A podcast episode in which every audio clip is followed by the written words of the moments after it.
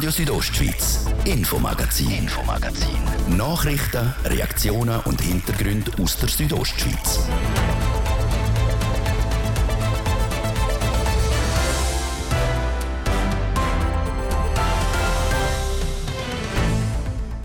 Der Kanton Graubünden hätte drei Jungwölfe zu Oberst der Surselva abschiessen hat aber vor einigen Wochen vom Bundesamt für Umwelt einen Absack gekriegt und auch das Bundesverwaltungsgericht hat den Beamten vom Bund Recht gegeben. Der verheerende Krieg von Russland in der Ukraine. Die Regierung vom Kanton Graubünden hat heute ein Zeichen von der Solidarität gesetzt mit einer Spende. Der Regierungspräsident Markus Gadoff im Interview. Die weiteren Themen sind der Tag der Kranken, das Motto am Sonntag, 6. März, das heißt Lebe dein Leben. Dann sind wir sportlich unterwegs. Am Wochenende macht der Alpine Weltcup Tross von der Skirennfahrerinnen Halt auf der Lenzer Heide. Die neue OK-Präsidentin Luana Bergamin und ihr Team sind bereit für den grossen Anlass. Und morgen geht's los, Start in die Unihockey Playoffs und in der Wochenserie hinter den Kulissen vom Skigebiet mit RSO. Heute der Piste und der Rettungsdienst. Das sind Themen im Infomagazin auf RSO vom Freitag, am 4. März. Im Studio ist der Martin Di Plazes. Einen guten Abend.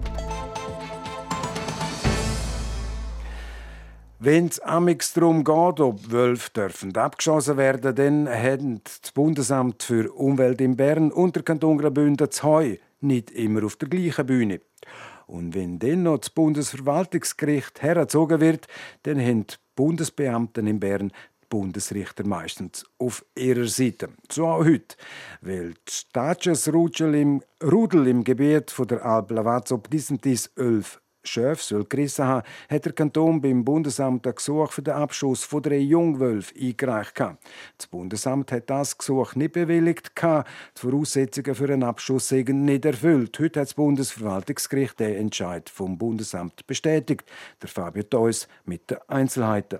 In der Obera Surselwald, in der Region Disentis, befindet sich das Tatschas Wolfsrudel. Das Rudel besteht aus zwei älteren Tieren und sechs Welpen. Letzten Sommer hat das Rudel elf Schöfe gerissen. Das ist laut dem Kanton Graubünden zu viel. Er hat darum beim Bundesamt für Umwelt den Antrag gestellt, zum drei Jungtiere vom Rudel zu schiessen. Das Bundesamt aber hat abgelehnt. Der Kanton geht weiter ans Bundesverwaltungsgericht. Aber auch von dort kommt ein Absack. Die Begründung, ein Abschuss wird erst bewilligt, wenn mindestens zehn Tiere innerhalb von vier Monaten durch ein Wolfsrudel getötet werden. Und die gerissenen Schöfe müssen vor Wolfsangriff geschützt sein, also beispielsweise durch Elektrozyn oder Herdenhunde. Kommt dazu, in der Nacht dürfen sich die Schafsherde auf höchstens 5 Hektaren aufhalten. Im konkreten Fall sind laut Bund von all diesen Schutzmaßnahmen nicht alle erfüllt gewesen. Der Bund rechnet darum nur acht gerissene Schöfe als Schaden an und nicht elf, was die Voraussetzung wäre für eine Abschussbewilligung. Der Streitpunkt, dass Wölfe überhaupt dürfen geschossen werden, der liegt also in einer Berechnungsmethode. Auf wie viele Hektare ein Schafherde sich am Tag bzw. in der Nacht muss aufhalten und mit welchen Maßnahmen die Herde geschützt wird. Und da gehen die Sichtweisen vom Kanton Graubünden und dem Bundesamt für Umwelt auseinander, wie mir der Regierungsrat Mario Cavicelli im Interview so bestätigt hat. Es ist richtig. Wir reden davon, ob ein Wolf oder ein Wolfsrudel so viel Schaden verursacht hat, dass man nachher einen Grund äh, darf geltend machen, zum äh, Jungwolf aus dem Rudel schiessen. Die Frage ist einfach, welche Tiere letztlich als Schaden anrechenbar sind. Da sind wir natürlich in einem Bereich, wo wir noch junges Recht haben, wenig Erfahrung haben, wenig Praxis haben. Wir versuchen das natürlich auszuloten, auch zugunsten von unserer Optik, dass man müsste können Rudel regulieren. Gehen da so gut es geht an Grenzen. Den Grenzfall hat man jetzt äh, testen wollen beim äh, Bundesverwaltungsgericht. Leider hat das äh, Verwaltungsgericht die Methode vom BAFU geschützt. Demzufolge, wie gesagt, der Schlappen für den Kanton Graubünden, weil das Bundesverwaltungsgericht sagt selber, es gibt keine gefestigte Praxis äh, für den Umgang bei Abschüssen von Wölfen und stützt damit die Bundesbeamten in Bern. Sie haben recht, der Bundesgericht hat auch festgestellt, dass es keine gefestigte Praxis gibt, keine gefestigte Methode gibt, dass es gewisse Themen gibt, wo man aber äh, noch muss genauer anschauen muss. Wenn man das Urteil genau liest, äh, erkennt man als positives Zeichen natürlich auch, dass man von richterlicher Seite erwartet, dass man dort und da Handlungsfreiräume noch ein bisschen genauer definiert und letztlich eine Regelung schafft, die einfach handbar, einfach anwendbar ist. Der Ball wird sicher auch das BAF aufnehmen. Wir werden den natürlich auch aufnehmen und das Gespräch suchen mit dem Bund. Das jetzt heute vorliegende Urteil vom Bundesverwaltungsgericht ist noch nicht rechtskräftig und kann beim Bundesgericht angefochten werden. Dort der Kanton Graubünden das Urteil anfechten. Das können wir heute noch nicht sagen. Wir werden äh, das äh, jetzt noch mal ein bisschen genauer müssen studieren, was da letztlich jetzt äh, entschieden worden ist und wie es begründet worden ist. Wir werden sicher auch das Gespräch noch mal suchen mit dem Bundesamt für Umwelt, weil wir letztlich ja am weitesten kommt, wie man Einigkeit hat, wie man die Zukunft will gestalten. Dann äh, haben wir auch schneller Lösungen. Jetzt mal abgesehen von dem Urteil jetzt vom Bundesverwaltungsgericht in Bern im Parlament ist etwas am Tod. Die Kommissionen haben Vorschläge gemacht zur Revision vom Jagdgesetz. Dort drinnen, kurz zusammengefasst, soll der Wolf den gleichen Status kriegen wie der Steinbock. Das heißt, der Wolf dürfte dann reguliert werden. Eine kantonale Instanz würde es prüfen und dann auch noch von Bern bewilligen lassen. Herr Regierungsrat, wann rechnen Sie damit? Wann könnte das ins Parlament in Bern kommen, diskutiert werden und nachher dann auch im Gesetz niedergeschrieben werden? Bundesparlament äh, hat mitteilt, dass sie sehr schnell möchten äh, die sogenannte präventive Regulation vom Wolfsbestand ähnlich wie beim Steinbock einführen ins äh, eidgenössische Jagdgesetz. Was sehr schnell bedeutet, kann man aber natürlich nicht genau erörtern. Aber aus der Erfahrung würde ich annehmen, dass das nicht vor 2023 wird möglich sein.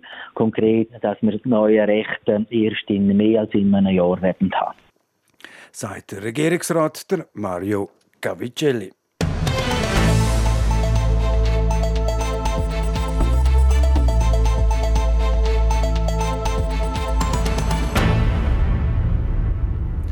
Ein Angriffskrieg in Europa bis vor kurzem ist das etwas gewesen, wo man sich nicht hätte vorstellen.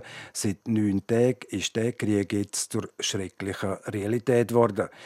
Seit dem russischen Einmarsch kämpft die Ukraine um das Überleben und die Weltordnung, die geraten aus der Fuge. Mehr als eine Million Menschen sind aus der Ukraine geflüchtet. UNO geht davon aus, dass etwa 10 Millionen Flüchtlinge sich auf den Weg in andere Länder machen tun. Heute hat die Bündner Regierung als ein Zeichen der Solidarität mit der Ukraine 200.000 Franken gespendet. Das menschliche Leid mache der Regierung, mache die Regierung betroffen und traurig, sagt der Regierungspräsident Markus Gaduff im Interview. Die Regierung hat sich überlegt, wie wir äh, die betroffene Bevölkerung vor Ort unterstützen können. Auf äh, Kriegsgeschehen haben wir in dem Sinne ja keinen Einfluss, aber wir möchten unseren Beitrag leisten, um die Bevölkerung vor Ort unterstützen zu können und darum haben wir als solidarische Soforthilfe den Franken pro Bündner Einwohner gesprochen, sprich das sind dann die 200'000 Franken Soforthilfe für anerkannte Hilfswerke. Solidarität für die Ukraine ist extrem hoch im Vergleich zu anderen unsäglichen Krisen und Kriegen. Viel, viel größer. Das hat sicher auch mit der Nähe, also dass die Ukraine nicht so weit weg ist von der Schweiz zu tun. Das ist so, das ist äh, mitten in Europa, es ist nicht weit von unserer Haustür und natürlich tut das die Leute in der Schweiz und auch in Graubünden viel betroffener machen, als wenn fernere Länder sind, wo auch natürlich der Krieg genau gleich tragisch ist äh, jedes Mal. Kann ich das so interpretieren, dass der Krieg in der Ukraine auch die Bündner Politik, die Bündner Regierung mehr beschäftigen tut als andere unsägliche Kriege in den letzten Jahren? Durch die Nähe ist man natürlich sehr stark betroffen und äh, generell machen die Krieg betroffen und traurig, aber durch die Nähe zu äh, Europa oder zu der Schweiz ist es vielleicht noch ein bisschen stärker, die Betroffenheit als, als sonst. Die Europäische Union hat ja schon einen sogenannten Sonderstatus für die Flüchtlinge gut geheißen. Der Bundesrat wird das auch noch machen, der sogenannte Sonderstatus S. dass die einfacher können in die Schweiz kommen und dann da auch bleiben. Es werden dann wahrscheinlich Tausende von Flüchtlingen auch in die Schweiz kommen, dann auch nach Graubünden. Graubünden ist diesbezüglich vorbereitet. Man ist äh, zu einem Stück weit vorbereitet. Das hängt natürlich aber immer davon ab, welche Dimension das, das Ganze ähm, annimmt. Unsere heutigen Unterkünfte sind etwa zu 50 Prozent ausgelastet. Das heißt, wir können eine Unterkunft und Schutz bieten für allfällige Flüchtlinge. Sollten da aber äh, viele Millionen von Leuten die Ukraine verloren und somit dann auch ein Teil in die Schweiz kommen, muss man dann sicher die Situation äh, neu beurteilen und beobachten. Aber ich glaube, wichtig ist, dass man einen Schutz äh, gewähren kann und solange das andauert, die Leute auch eine Unterkunft kann bieten dank dem Sonderstatus, wo die Flüchtlinge den haben, dann wären auch die Privaten gefordert, wenn man kürzlich hätte können vernehmen, zum Beispiel im Engadin, eine Person, wo sie das Ferienhaus zur Verfügung gestellt, dann wären dann auch derartige private Aktionen denkbar und auch möglich. Ich gehe davon aus, dass das äh, möglich wäre. Wie es rechtlich ist, äh, weiß ich im Moment gerade nicht. Aber es ist sicher ein schönes von der Solidarität, wenn das so passiert. Ich gehe davon aus, dass das auch möglich wäre. Sagt der Bündner Regierungspräsident Markus Gaduff.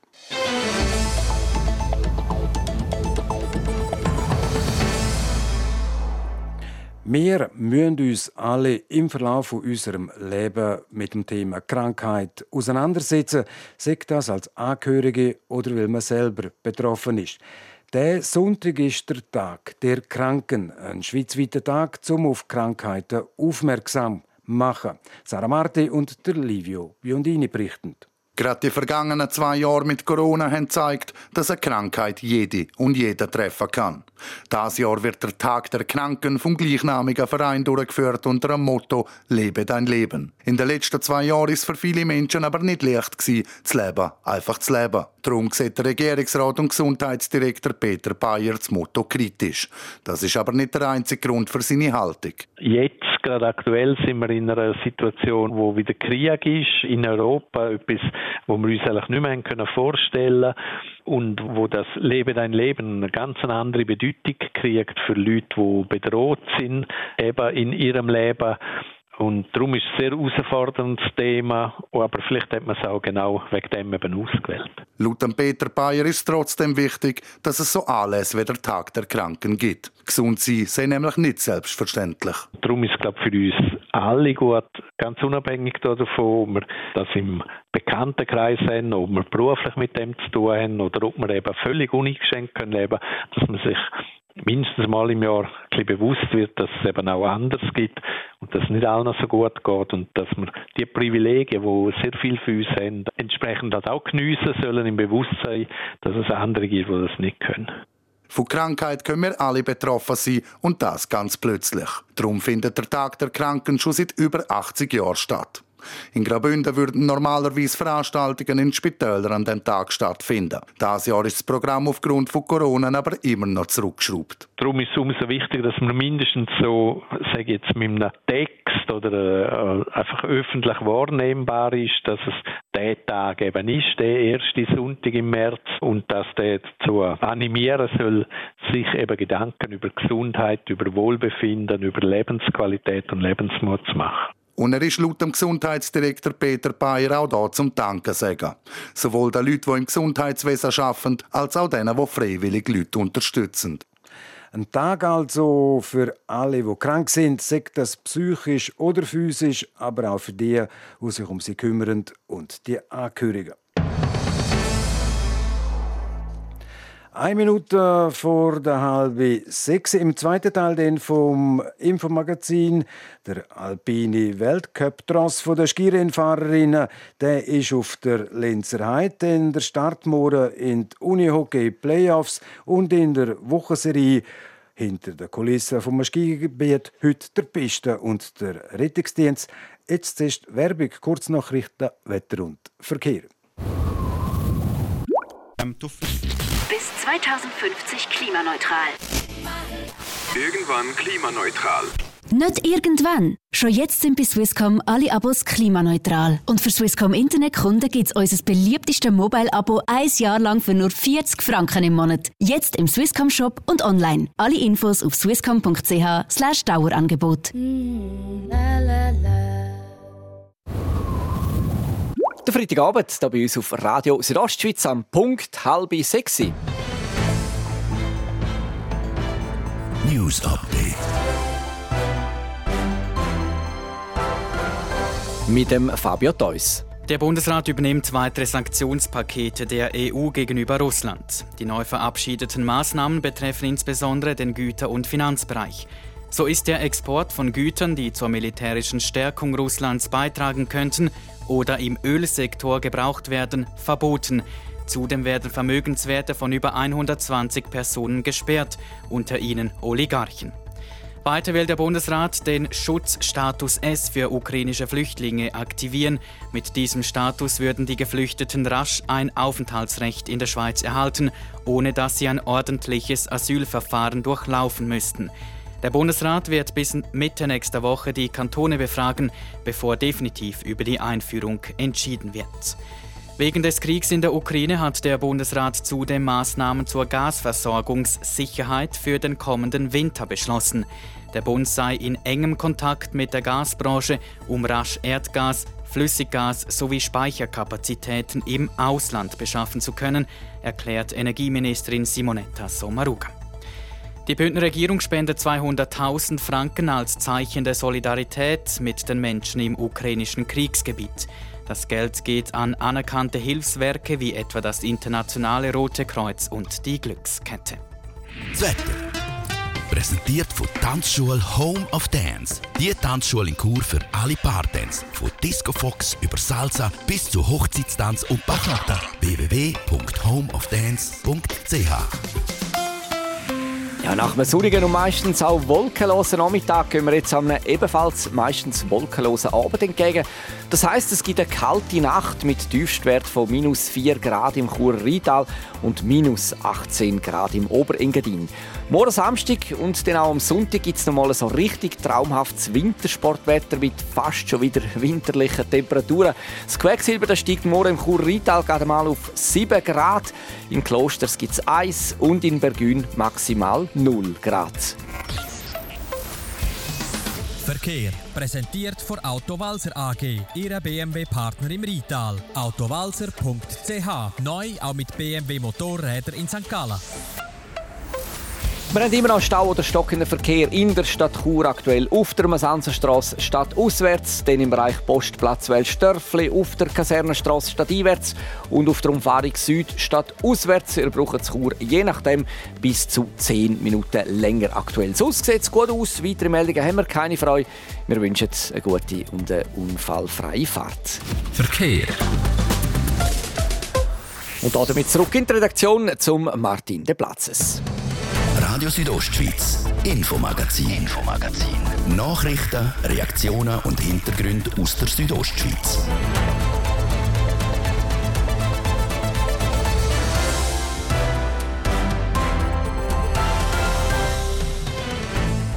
Die Weltcup-Skirennfahrerinnen sie fahren morgen und am Sonntag auf der Heide und der Start in die Unihockey-Playoffs.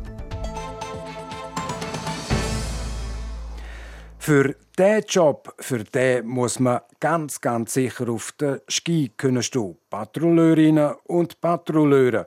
Im heutigen Teil von unserer Serie hinter den Kulissen vom Skigebiet geht es um die Piste und den Rettungsdienst. Zara Spreiter berichtet. Ich habe mich schon immer gefragt, wie das wohl sein muss, wenn man im Rettungsschlitten liegt, Schmerzen hat und über die Piste gezogen wird. Müssen habe ich das noch nie. Holz anlangen. Wenn es dann aber mal so weit kommt, ist man auf den Pisten- und Rettungsdienst angewiesen. Verantwortlich für den ist in Tschirtschen der Patrick Hartmann. Und auch wenn ihr Skigebiet eher zu den kleineren Graubünden gehört, sind auch hier täglich mehrere Patrouilleurinnen und Patrouilleure unterwegs, wie er. mir erzählt. Unter der Woche sind wir meistens mit zwei Leuten besetzt, Wochenende und Ferienzeit drei. Hat auch schon gegeben, dass wir zu vierten waren, wenn wir einfach aufgrund von der Ticket-Corner, was wir gesehen haben, was rausgeht, einfach müssen merken, dass viele Leute im Gebiet sind. Ja. Und was für Anforderungen müssen die Leute haben, patrouillieren? Was braucht es vielleicht auch für eine Ausbildung? Ja, also einerseits hat man das Gefühl, dass man sehr gut auf medizinischer Basis sollte sein und hankerum muss ich jetzt sagen, nach langjähriger Erfahrung ist es fast wichtiger, dass vielleicht das Pflasterli nicht ganz hundertprozentig sitzt, aber dass man mit dem Schlitten und mit dem Ski gut ist. Eben sicher gute Skifahrerinnen und Skifahrer müssen die Leute sein. Was hat sich auch verändert in den letzten Jahren? Können Sie da etwas dazu sagen zum Rettungsdienst? Ist jetzt etwas anderes als vielleicht noch ja, vor fünf, sechs Jahren? Ja, es hat sich schon ein bisschen etwas geändert. Das ist halt auch im Bereich der Skitechnik. Also die Leute fahren besser, die Ausrüstung wird besser. Es sind nicht mehr so die, sagen wir, die klassischen Wadenbeinbrüche oder Oberschenkelbrüche, halt solche Sachen. Also, ja. Es ist sicher sehr ein vielfältiger Job. Auch. Was sind so die üblichsten Sachen, die passieren, wo Sie Leute holen müssen? Ja, also ich sage jetzt zu, zur Hälfte der Unfälle, das sind eigentlich fast Knieunfälle sei überdreht oder halt Meniskus, der lediert worden ist. Und das andere sind Handgelenke, Schultern. Das sind so die üblichsten und gängigsten Unfälle, mit denen wir zu tun haben. Also man hat eigentlich sicher mit Leuten zu tun, die eben Schmerzen haben. Was fasziniert trotzdem an diesem Job, eben, wenn man Leute muss holen in schlimmen Situationen? Ja, was man sich selber muss bewusst sein muss, ist schon so, dass der Patient hat Schmerzen aber das Wichtigste ist je nachdem halt Wetterlage und so, dass der Patient möglichst schnell und sicher ins Tal kommt. Das heißt, man muss auch noch ein bisschen abschätzen können und halt ja, man selber hat nicht weh.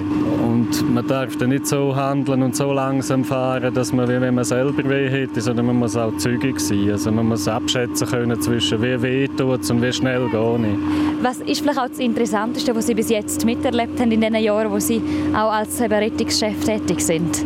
Es gibt so viele schöne Sachen in diesem Beruf. Wenn ich etwas herausheben muss, was ich natürlich auch froh bin, dass ich es erst einmal hatte, dass wir einen haben reanimieren müssen und der natürlich wieder gekommen ist. Wenn ich noch etwas anderes müsste hervorheben ist, wir gehen ja auch springen, das Skigebiet sichern. Es hat auch schon gegeben, dass dort ein Kollege in die Lawine gekommen ist und dass man den halt schnell gefunden hat. Das ist natürlich sehr schön. Sicher schwierige Situationen, wo man auch umgehen muss. Wie geht man vielleicht auch psychisch mit dem um? Ja, ich denke, da muss jeder irgendwie für sich selber äh, seine Linie finden. Also, gut ist, wenn man das vielleicht nicht schon mit 18, 19 macht, sondern schon eine gewisse Lebenserfahrung mitbringt, dass man vielleicht auch schon gewisse Sachen erlebt hat. Und es gibt vielleicht schon mal etwas, wo man dann nicht so zu Schlag kommt damit und dann muss man vielleicht halt auch Hilfe holen. Also, da darf sich keiner schade sein, das ist auch nicht schwach, wenn man das macht sagt der Pisten- und Rettungschef Patrick Hartmann im Gespräch mit der Sarah Spreiter. Das im letzten Teil von unserer Serie hinter den Kulissen vom Skigebiet.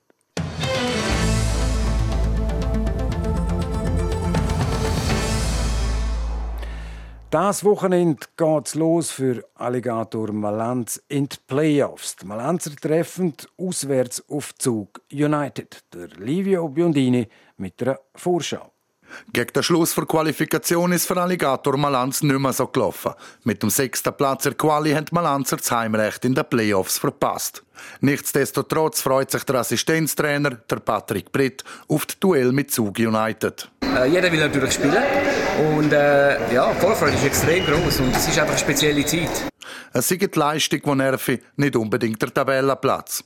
Dass man gegen Teams, die um den Ligaerhalt spielen oder die Playoffs nur ganz knapp geschafft haben, verloren hat. In den letzten zwei spielfreien Wochen hat man geschaut, an was es gelegen hat. Aber was war, können wir sowieso nicht mehr ändern. Darum müssen wir jetzt den Fokus auf die kommenden Spiele richten. Wir müssen das abhaken, wir müssen einen Haken setzen und äh, wir müssen vorwärts schauen, weil äh, ja, Playoffs sind da und alles, was jetzt kommt, das ist jetzt äh, maßgebend. In der Qualifikation hat man beide Spiele gegen Zug knapp verloren. Der Patrick Britt rechnet darum auch mit einer sehr ausgeglichenen Serie. Am Samstagnachmittag geht es in Zug los mit dem ersten von maximal sieben Spielen. Auch für Piranha Chur starten die Playoffs. Die Churerinnen spielen gegen Unihockey Berner Oberland. Nach dem Abgang vom Trainergespann Jani Westerlund und Michael Fernström haben der Sportchef Daniel Darms und der Simon Zopf das Coaching übernommen. Für den Simon Zopf ist klar, wer das Spiel gegen Unihockey Berner Oberland werden. Ja gut, es wären sicher sehr physische Spiele. Also sie, sind, sie spielen sehr hart. Ähm, wenn wir da ein bisschen clever spielen mit dem Ball, wenn sie uns pressen kommen, dass wir da saubere Laufwege haben, dass wir so sehr gut in Träumen laufen, äh, das ist sicher sehr wichtig. Aber ich sage jetzt vom spielerischen Potenzial her sind wir besser. Wir müssen einfach den Kampf auch annehmen in gewissen Situationen. In der Qualifikation hat Piranha zweimal gegen die Bernerinnen können gewinnen, 7-2 und 7-6. Auch in den Playoffs soll es so weitergehen. Die Piranha-Stürmerin Alessandra Schneller schaut optimistisch auf die Serie. Ja, ich glaube, wir haben ein sehr äh, junges, aber auch sehr hungriges Team. Und äh, klar, meine, den Titel wird man jedes Jahr gewinnen. Äh, auch wenn wir das ja vielleicht nicht so der Favorit sind, aber ich hoffe schon, dass wir als Team noch mehr zusammenstehen können, äh, noch mehr erreichen können und jeder so ein bisschen seine Position findet und auch etabliert sagt Piranha-Stürmerin Alessandra Schneller bis Kurerinnen, aber gegen die Berner Oberländerinnen spielen dauert es noch ein paar Tage. Am späten Nachmittag ist heute bekannt geworden, dass die Spiele vom Morgen am Samstag und am Sonntag verschoben worden sind wegen dem Koga Coronavirus. Positive Fälle bei den Kurerinnen. Wie gesagt, die ersten zwei Spiele sind verschoben. Es geht nur noch wenige, wenige Stunden, bis der Skiweltcup auf der Linzer Heide startet. Die Piste ist bereit, wenn die Frauen morgen am Samstag und am Sonntag drüber brettern. Der Marco Seifert und Manuela Meuli berichten. Das Wochenende ist es wieder soweit, ein Ski-Weltcup-Damenrennen auf der Linzer Heide. Und das mal wieder mit Zuschauern. Zuerst fahren die Frauen am Samstag einen Super-G und dann am Sonntag einen Riesenslalom. Die Rennen bestreiten die Frauen auf der Silvano Beltrametti-Piste. Sie ist eine der anspruchsvollsten Super-G-Pisten im Frauenweltcup, wie der Manuel Brucker von Leitung Rennorganisation gegenüber TV Südostschweiz sagt. Die Steilheit, die wir haben, also da ist der steilste Hang, den es gibt im Frauen Super-G. Oben haben wir einfach sehr unterschiedlich. Wir haben einen äh, steilen Starthang, nachher haben wir eine Achterbahn, wo wir sehr kopiert haben, viele Richtungsänderungen und Hangneigungen. Dann haben wir wieder steil, dann geht es flach über, schnell in eine grosse Kurve. Es ist einfach die Variation, die wir haben auf dieser Piste. Dass die Piste viel Variation und Abwechslung bietet, sei aber nur ein Teil. Laut Manuel Brucker geht es grundsätzlich darum, dass die Piste gut präpariert ist. Bei der Weltcup-Piste läuft das aber ein bisschen anders als bei einer normalen Skipiste. Sie wird grundsätzlich mit viel Wasser präpariert. Wir haben jetzt bei uns vorne in der Pistenmaschine einen Balken, einen Wasserbalken dran, wo wir alle 10 cm ein Löchchen und dort tut Wasser initiieren in den Schnee rein. Man fährt ganz langsam drüber und tut Wasser reinpumpen und dann tut man es wirklich schnell wieder einfräsen. Und dann lässt man eigentlich die Sonne machen und das Wetter. Man hofft auf kalte Temperaturen und dann wird es richtig hart und griffig, eisig. Hart, griffig und eisig soll die Piste für das Rennwochenende also sein. Bei der Pistenpräparation kann der Manuel Brucker auf seine jahrelange Erfahrung zurückgreifen. Anders ist das bei der Organisation vom Event. Die neue OK-Präsidentin, Luana Bergamin, ist nämlich erst seit dem Mai im Amt. Zwar ist sie früher selber als Athletin über Pisten auf der Lenzer Heide gefahren, jetzt organisiert sie aber zuerst mal so einen Weltcup. Als OK-Präsidentin vom Weltcup Lenzerheide ist Luana Bergamin die erste Frau weltweit in einer solchen Position. Einerseits macht es mich stolz, dass ich jetzt in dieser Funktion bin als Frau. Andererseits ist es für mich auch bisweilen ein bisschen einsam. Ich hätte gerne mehr Kolleginnen. Ich setze mich dafür auch ein, privat und beruflich. Und ich probiere da aber auch mit einem positiven Beispiel vorauszugehen und nicht zeigen und Fingerpointen, hey, es ist nicht gut, sondern ein Vorbild sein und Leute mitreißen und wenn möglich auch Frauen mitreißen müssen, um motivieren, in so Positionen zu gehen. Passend also, dass der erste große Event von neuer OK-Präsidentin eine reine Damenrunde wird. Für die Organisation hilft ihr sicher aber ihre Erfahrung als Athletin. Für mich ist wichtig, dass der Sport im Mittelpunkt bleibt, jetzt, dass die Athletinnen im Mittelpunkt sind und nicht, dass es ein riesiges Rundherum gibt und sie den Sport nicht mehr können ausüben können, sondern eigentlich ich sehe, unser Auftrag ist es, Skirennen organisieren mit einem Fest dazu und nicht äh, umgekehrt. Mit dem Konzept hat Luana Bergamin auch große Pläne für die Zukunft. Sie will aus der Lenzer Heide einen fixen Termin im Weltcup-Kalender machen. Uns ist sicher wichtig eine Kontinuität. Wir wären gerne alle zwei Jahre fix im Rennkalender mit einem Wochenende und alle fünf bis sechs Jahre hätten wir gerne ein Final. Äh, wir streben das an, auch zusammen mit unseren Partnern, haben eine Strategie, die auf das ausläuft. Das Wochenende steht jetzt aber zuerst ihre Premiere im Damenweltcup an. Morgen am Samstag startet der Damenweltcup Lenzerheide am 10 mit dem Super-G. Weiter geht es am Sonntag mit dem Riesenslalom. Der erste Lauf am Sonntag startet am 10, der zweite dann um halb zwei. Sport.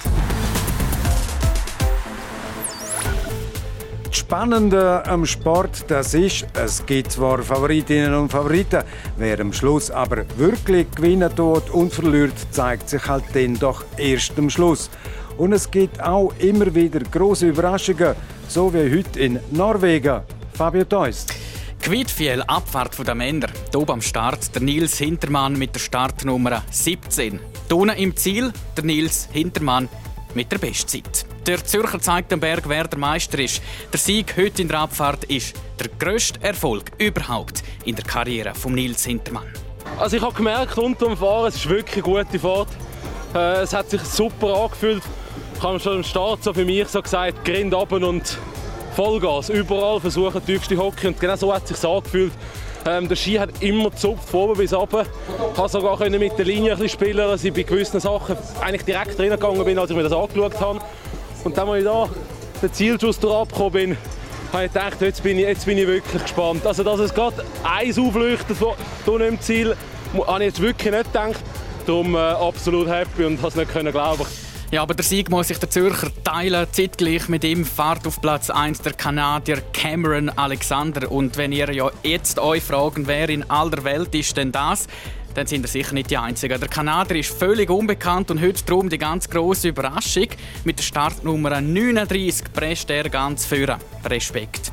Dritter ist der Österreicher, der Matthias Meyer mit 1200 Rückstand. Der Schweizer Beat Feutz ist viert und verpasst so, um die Führung im Abfahrtsweltcup zu übernehmen. Der Feutz liegt in der Gesamtwertung drei Punkte hinter dem Alexander Kilde aus Norwegen.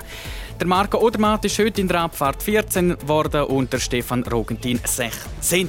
Zum Biathlon im finnischen Kontiolahti in Abwesenheit vom Teamleader am Benjamin Weger, wo Ende Saison zurücktritt, zeigt die Schweizer Staffel im Rennen über 4x7,5 km eine gute Leistung. Das Team um den Sebastian Stalder erreicht das Ziel nach knapp zwei Stunden und läuft auf Platz 6. Der Sieg geht ans Team Norwegen vor Schweden und Frankreich.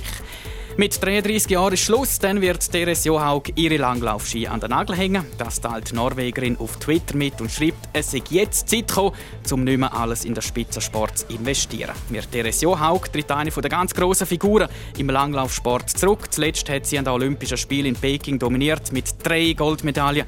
In ihrer Karriere hat sie 14 WM-Titel geholt und dreimal den Gesamtweltcup gewonnen. Dann ist heute Abend noch Hockey angesagt. Vorgestern hat der HC Davos im heimischen Einstadion gewinnen. Beim 3 zu 2 gegen Biel hat der HCD über weite Strecken gewiss eine gefällige Leistung gezeigt. Für den Davoser geht es Schlag auf Schlag weiter. Heute Abend müssen die Bündner auswärts beim EV Zug antreten und morgen Samstag geht es daheim weiter gegen Aschua. Sport. Et voilà, das ist es das Infomagazin auf RSO vom Freitag am 4. März. Es kann nachgelost werden im Internet auf südostschweiz.ch-radio oder auch als Podcast. Das nächste Infomagazin, das gibt's wieder am nächsten Montag. Wie gewohnt, am Viertel ab 5 natürlich nur hier auf RSO. Am Mikrofon seid für heute auf Wiederhören der Martin de Platzes. Einen guten Abend. Docken. Radio Südostschweiz, Infomagazin, Infomagazin. Nachrichten, Reaktionen und Hintergründe aus der Südostschweiz.